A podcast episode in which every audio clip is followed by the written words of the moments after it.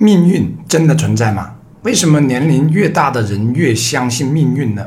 命运可以改变吗？这个视频或许能让你找到这些问题的答案。解读的角度保证你之前没听过。我们将分什么是命运、命运的构成以及命运是否能改变三大部分进行。先聊第一部分，什么是？命运，根据普遍的说法，命和运是两个不同的范畴。命倾向于宿命，是定数；运倾向于运气，是变数。有命无运或者有运无命都不是最佳的人生状态。只有命和运在一起起作用，人生才能过得得心应手、风调雨顺。可以这么说，我们终其一生都在寻找和我们命运相契合的事业及生活。以下内容侧重探讨命的构成，但为了方便，我们统称它为命运。现在我们跳到第二部分，到底命运能不能改变？两个答案，一个是可以改变，一个是不可以改变。先说不可以改变，为什么说它不可以改变呢？因为你是你。成为不了其他人，好比植物生来是荔枝树，就是荔枝树，怎么也不会长成苹果树，这就是命运，很消极，对吗？且听第二个答案，可以改变，你可以悉心打理自己这棵荔枝树，给它施肥、除虫、修剪，让它在更适合它生长习性的土壤和环境里生长。这样一来，虽然你依然是一棵荔枝树。但也是和原来不一样的荔枝树。当枝繁叶茂、果实累累的那一天到来时，你会感谢曾经用心的那个自己。你会发现自己天生就与他人不一样。如果把命和运拆分开来，那么命就是你是一棵怎样的果树，四季的变化就是运的变化。但能不能开花结果，除了四季的变换。更重要的是平时的打理，在这里或许有人就说了，荔枝和苹果不是两种不同的种类吗？而人是一种种类，这比喻不恰当吧？不是说王侯将相宁有种乎吗？那你姑且再往下听。我们现在进入第三部分，命运的构成。这部分我们将分原始基因、家族遗传和成长环境。三个小部分进行，这是整个视频的重中之重。只有对命运的来源有充分的认识，我们才可能绽放自己的生命。要不然，可能南辕北辙，缘木求鱼，徒劳一生。先说第一小部分，原始基因的影响，这是站在人类进化的角度来看的，可以说它是人类出道这个世界的共同命运。这部分稍微枯燥一点点，但相当重要。比如喜怒哀恐四种基本情绪，一出生就有了。其他复杂的情绪，比如内疚、厌恶、悔恨等，都是由这四种情绪的不同组合形成的。那为什么人与人之间的情绪差异还是那么大呢？等下会讲到，先把这部分讲完。和原始基因有关的还有两个特征，比如急于求成、趋易避难，这和人类先祖生存的时代有关系。在原始时代，最重要的特点是食物匮乏、资源稀缺，有的吃尽快吃，食物也没办法长时间保存，可以节能的就尽量节能。这个节能主要指的是大脑。大脑的运作是很消耗能量的，可以这么说，急于求成、思维惰性是人类的一种本能。这下你应该能理解何谓人生就是一场修行了吧？修的正是原始动物性的那一部分。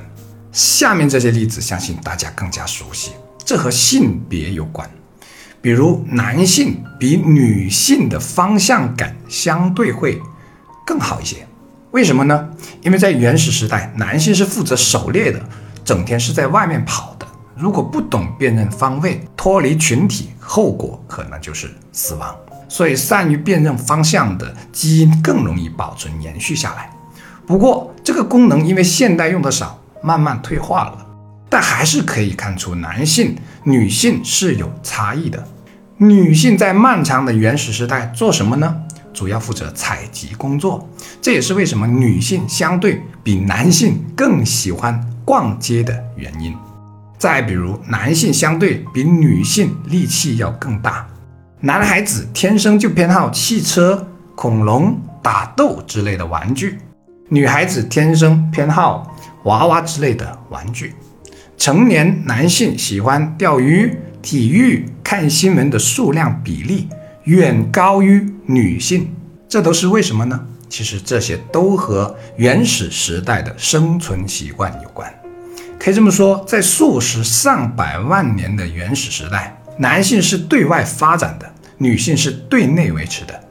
从这个角度来看，男女生生来就不是完全平等的。这种不平等是因为基因编码有差异，有必要强调下，这里所说的是较为普遍的现象，不是百分百的绝对，因为存在个体的差异，同时还受刻板印象和社会文化的一部分影响。现在我们来到组成命运的第二小部分，家族遗传。刚才也说了，人类是有共性的，但为什么每个人一出生的性格就存在很大的不同呢？甚至连同一个家庭的孩子都存在明显的性格差异呢？可谓龙生九子，各有不同啊！这方面心理学经过了一百多年的争议和探索，不同流派有不同的看法，也就是一个人的性格到底有多少是受遗传影响的，有多少又是受后天影响的，难以确定。总体来说，遗传影响很大，占百分之四十到六十之间。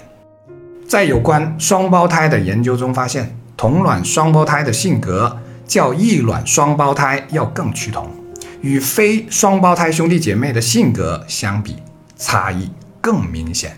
心理学还发现，一开始小小的性格差异，随着年龄的增长会变大。也就是小时候性格趋同的小伙伴们，老年时其差异可能会变得很大，这和人生经历息息相关。所以每个人生来就不一样，在这个过程中，有些人越来越趋同，有些人差异越来越大。听完这个，你会不会对自己的人生更有信心呢？最后来说，构成命运的第三小部分——原生家庭。也就是成长的背景，成长的家庭，可以这么说，成长家庭和遗传影响一样，对一个人的影响特别大，甚至可能比遗传影响还要大。为什么这么说呢？因为成长家庭是一个强化天性或者弱化天性的地方。那怎样的成长环境对一个人的命运塑造才是最有利的呢？我个人认为。两千多年前，老子的一句话是最适合的，什么话呢？天之道，损有余而补不足。但有个前提，这个前提是，父母应该首先弄清楚孩子身上有余的部分是什么，不足的部分又是什么。比如，明明一个自卑感很强的孩子，或者已经很内向的孩子，你还要不断打击，今天怪他不懂叫人，怪他。没礼貌，明天怪他怎么这样的事情都做不好，那很可能长久下去，这个孩子自卑感会被强化，认为自己确实没用。内向的人相对更容易受成长环境的伤害，为什么呢？第一是因为敏感，第二是因为人们带着太多社会标准和规范，比如认为内向的人在社会上混不好，不会与人打交道，会很吃亏。也就是我们喜欢拿着一个标准去要求所有人，包括自己的孩子，而忽略了他独特的天性。这不是损有余而补不足，而是损不足而补有余。自卑就是自信的不足。正确的话，父母应该补自信，损多余的自卑。补自信当然不能用否定的方式，而是用肯定和鼓励的方式。而对自信过度，甚至有些狂妄自大、无法无天或者容易得意忘形的孩子，教育方法又是不一样的。比如需要多一些敲打。就好比中医里的阴虚、阳虚是不一样的，你得分清楚自己是阳虚还是阴虚，才能对症下药。你不能直接拿着别人的方子就用，要不体质会变差，这和性格变得更糟糕的道理是一样的。原始基因、家族遗传、成长家庭共同形成了一个人的命运。这三者当中，原始基因和家族遗传影响最根本，当然也并非完全不能通过后天训练改善。比如刚说的急于求成，就和延迟满足有关。延迟满足是可以训练的，而成长家庭的影响相对较容易改变，毕竟它是后天形成的。一定程度上，这是一个好消息。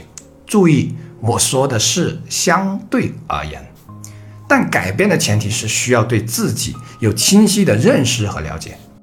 用苏格拉底的话来说，就是认识你自己，成为你自己。这是流行了两千多年的一句名言。只有当一个人能清晰认识到自己身上可以改变和不可以改变的部分，才算真正走在了成为他自己的道路上。需要我们注意的是。相信有不可改变的命运，其实是一把双刃剑，它能让你在知其无可奈何而安之若命，学会接纳自己，学会随缘，但也可能让一个人越来越消极，而且这种消极还会影响后代的人生观。是啊，如果一个人年纪轻轻就认为命运是无法改变的，那他还努力干嘛呢？正如刚才所说的。你是荔枝树还是苹果树，所需要的气候条件及土壤是不一样的。我们一辈子可能都在寻找一个更加适合自己成长的地方，所以不能安于现状，画地为牢，要不你会枯萎，会失去生命活力。可另一个极端是，我们总习惯向外追逐一些什么，过于执着外界的要求和标准，习惯用功利心攀比。忽视了自己天生就与他人不一样的天性，甚至把天性、天赋都埋没了。那你说了这么多，命运到底能不能改变呢？你就给个准吧。答案呢，其实不在外面，而在每个人自己的身上。最后一首禅诗结尾：终日寻春不见春，芒鞋踏破岭头云。归来偶把梅花嗅，春在枝头。已十分，创作不易，既然看到这里，就顺便长按点赞支持鼓励一下。我是谢明宇，你心灵上的邻居，下期见。哦，记得关注哦。